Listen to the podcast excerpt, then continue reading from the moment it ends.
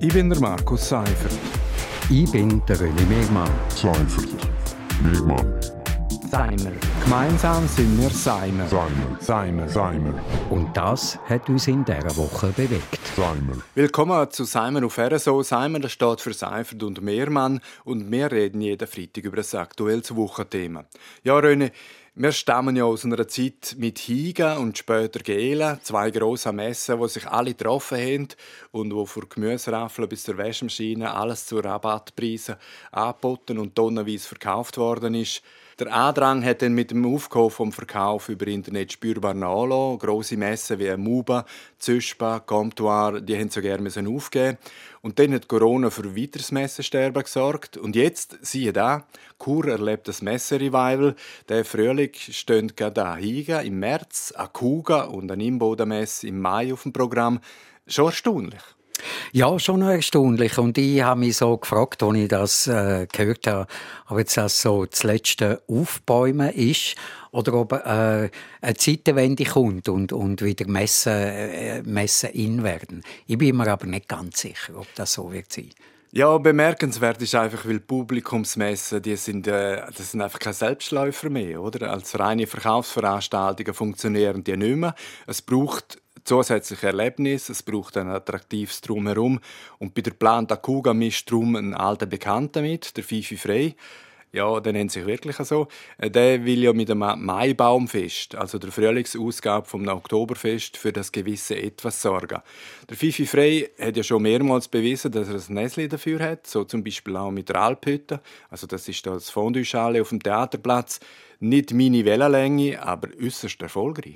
Äußerst erfolgreich und ich kann mir gut vorstellen, dass das Maibaumfest natürlich auch ein Erfolg wird und das auch für die Kuga so ein bisschen wie, wie äh, ja, ein Publikumsmagnet ist und dann ist man am Maibaumfest und geht vorher vielleicht noch schnell an die Kuga schauen meine Frage ist dann eher so von der Aussteller her. Also wer, wer schon mal so Messen mitgemacht hat ähm, äh, für eine Firma, der weiß, was für einen großen Aufwand man muss betreiben.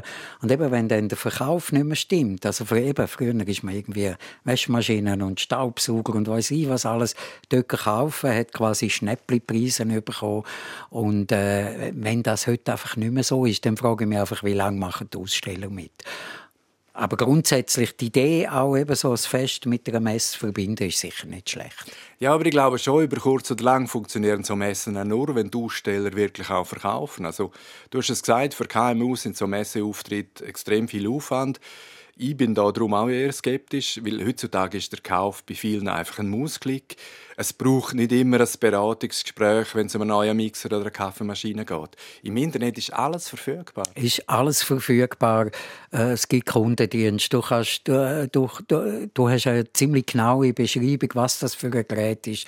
Du hast Bewertungen von irgendwie anderen Leuten, die das gekauft haben. Du äh, findest also relativ schnell heraus, ist das etwas, das ich brauchen kann? Ist es auch gut? Hat es eine gute Qualität? Und äh, ich glaube, da, da braucht es das Verkaufsgespräch eigentlich nicht mehr. Ein bisschen verwirrt ist, glaube ich, auch das OK von der Imbodenmesse. Also die Absprache mit dem OK von der Kuga hat offenbar nicht geklappt. Darum konkurrenzieren sich die Messen in kurzer Zeit mit den wahrscheinlich gleichen Ausstellern.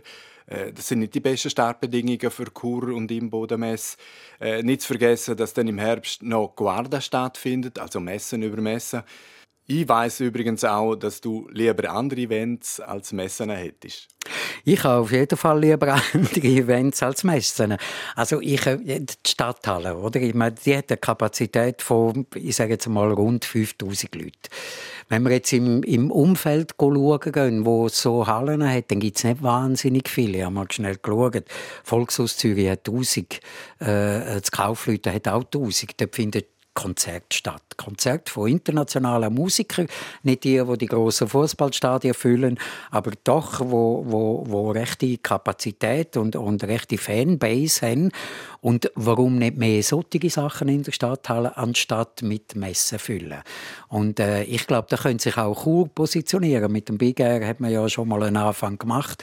Und wenn man jetzt sagt, man tut die Stadthalle eben auch vermehrt für, für ich sage jetzt mal, mittelgroße Konzerte, etwas zwischen kleinem Club und, und Hallenstadion. Wenn man das nützt und dort auch mit Veranstaltern findet, wo man zusammenarbeiten kann, dann äh, wäre das eigentlich eine Belegung vom Chur-Nachtleben. Und dann mag es ja immer noch ein oder zwei Messen neben Das mag es immer leiden. Ja, genau. Wir machen einen Schlusspunkt an dieser Stelle.